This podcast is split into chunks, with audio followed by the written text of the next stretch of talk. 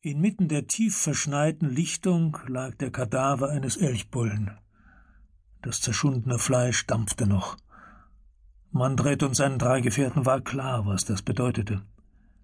Sie mussten den Jäger aufgeschreckt haben. Der Kadaver war mit blutigen Striemen bedeckt, der schwere Schädel des Elchs aufgebrochen. Mandret kannte kein Tier, das jagte, um dann nur das Hirn seiner Beute zu fressen. Ein dumpfes Geräusch ließ ihn herumfahren. Bloß ein Ast, der unter der Last des Schnees gebrochen ist, sagte der blonde Gutleif. Du wirst schon sehen, am Ende folgen wir doch nur einem Rudel Wölfe. Sorge hatte sich in die Herzen der vier Männer geschlichen. Jeder dachte an die Worte des alten Mannes, der sie vor einer todbringenden Bestie aus den Bergen gewarnt hatte. Mandred war der Jarl von Firnstein, jenes kleinen Dorfes, das hinter dem Wald am Fjord lag. Es war seine Pflicht, jede Gefahr abzuwenden, die dem Dorf drohen mochte. Die Worte des Alten waren so eindringlich gewesen, er hatte ihnen nachgehen müssen. Wehmütig dachte Mandret an Freya, seine Frau.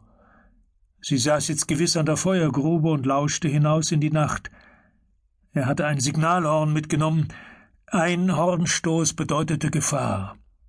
Blies er hingegen zweimal ins Horn, so wusste jeder im Dorf, dass keine Gefahr hier draußen lauerte und die Jäger sich auf dem Heimweg befanden. Mandret beschlich das Gefühl, beobachtet zu werden. Etwas war hier, ganz nah. Goodlife grub die Hände in den frischen Schnee und formte einen Ball. In weitem Bogen flog der Schneeball ins Gebüsch.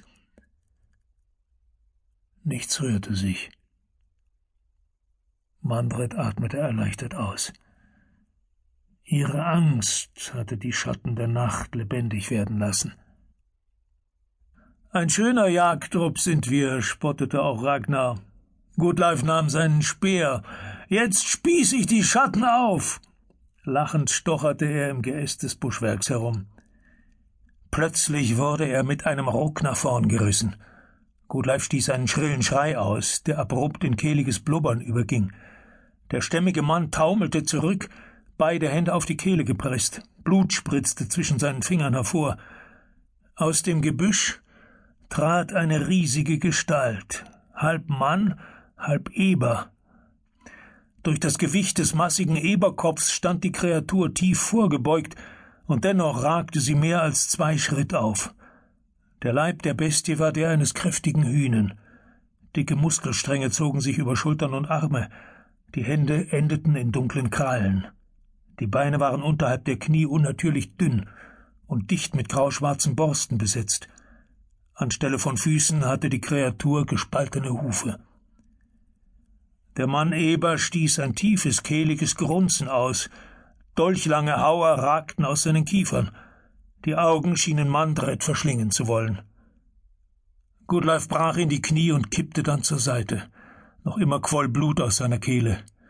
Blinde Wut packte Mandret. Er stürmte vor und rammte den Speer in die Brust des Mannebers.